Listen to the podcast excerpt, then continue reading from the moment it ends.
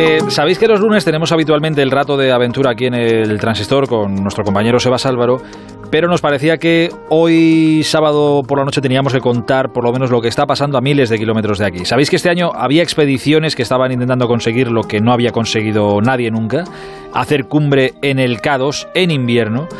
Hace unas semanas tuvimos que lamentar el fallecimiento de uno de los mejores alpinistas españoles, de Sergi Mingote, al que una caída le costó la vida allí en el K2. Y ayer otro grupo de alpinistas intentó eh, el asalto a la cumbre y creo que hace más de 30 horas que no se sabe nada de ellos y no pinta bien la cosa. Sebas Álvaro, buenas noches. Hola, buenas noches. ¿Cuántos, ¿Cuántos son, Sebas? Eh, los que están desaparecidos son tres, pero hay que recordar que ayer, ayer mismo también bajando del campo 3 eh, un búlgaro se cayó del campo 3 hasta abajo, de, hasta la base del K2 y murió. Es decir, eh, tenemos probablemente a tres personas desaparecidas. ¿Qué, se sabe de ellos? ¿Qué es lo último que, se sabe de ellos? Lo último que se sabe es que ayer a las 10 de la mañana, hora de Pakistán, es decir, que era a las mm, eh, son a las 6 de la mañana nuestras, eh, estaban subiendo el cuello de botella a unos 8.200 metros.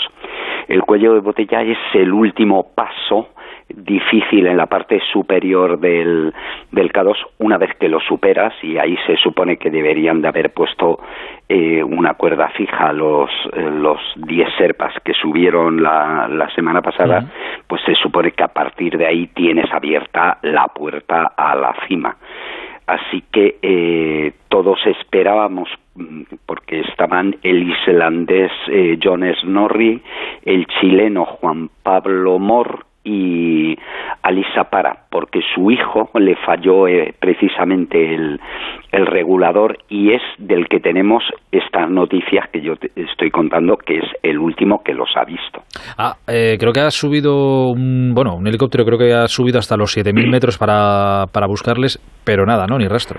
No, ni, ni resto, pero bueno, además el día estaba la parte superior del, del K2 tapada, pero mm, es decir, el, el vuelo de hoy ha sido una especie de brindis al sol, porque esos helicópteros apenas pueden pasar de esa altitud. el hijo de Ali Sapara, eh, Sajid Sapara, estaba en el campo 3 a 7.350 metros y Sajid no había visto nada, lo cual quiere decir que a 7.000 metros con un helicóptero y la parte del, superior de la montaña tapada eh, es muy difícil que hubieran visto algo. Hay previsión de que mañana dicen que van a llevar un helicóptero que sube más arriba y que si la previsión del tiempo mañana aguanta y por la mañana se despeja, van a intentar ver en la parte superior de, de la montaña.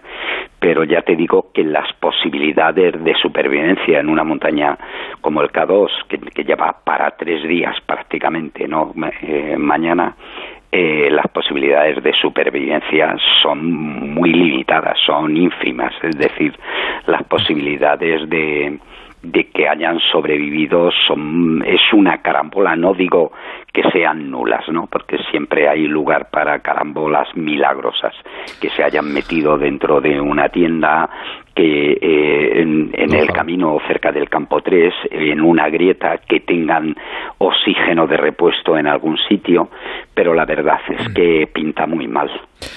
Eh, ojalá el lunes en el rato de aventura, ojalá pudieras contarnos buenas noticias. Tiene mala pinta, pero ojalá. Y estaba, estaba haciendo memoria ahora, eh, uno de los desaparecidos es el chileno Juan Pablo Mor, que a su vez fue el primero que llegó al cuerpo del español Sergi Mingote cuando, cuando se cayó. Sí, sí, así eh, es. y, y Alisa Para es un tipo sensacional, uno de los mejores eh, porteadores y alpinistas pakistaníes, pero sobre todo un tipo de una bondad extraordinaria, un tipo bondadoso. Recuerda que subió con Simone Moro y Alex Chicón a la primera invernal del, del Nanga Parbat. Eh, Sebas, la última que, te hago, insisto, ampliaremos el lunes. ¿eh? ¿eh? sí que me he quedado preocupado con esto. ¿Cómo está mi, mi compatriota Juanito Yarzábal? Eh, Juanito eh, ha sido diagnosticado de, de, COVID hace unos días, hace siete, ocho días, y, y bueno, Juanito con la embolia pulmonar que, que tuvo en el Daulagiri es un paciente de, de riesgo. Eh, esta mañana lo han, lo han llevado al, al hospital y, y, parece que está evolucionando bien, pero, pero yo ya le dije que, que debía de cuidarse y debía de, de ponerse en manos de, del médico, porque, porque si no se lo decimos su mujer y yo, no hubiera llamado al, al médico, ¿no? Así que espero que, que se recupere porque necesitamos a Juanito mucho entre nosotros, entre otras cosas porque tenemos proyectos y un montón de montañas que, que subir y el, el, reto siempre es volver a casa para contarlo. En un día como hoy mm. lo tenemos más claro que nunca. Eh, mandaré un abrazo grande de parte de todos al bueno de Juanito, que nos quedan también muchas charlas por, por tener con por hacer, claro que sí. Sebas, un abrazo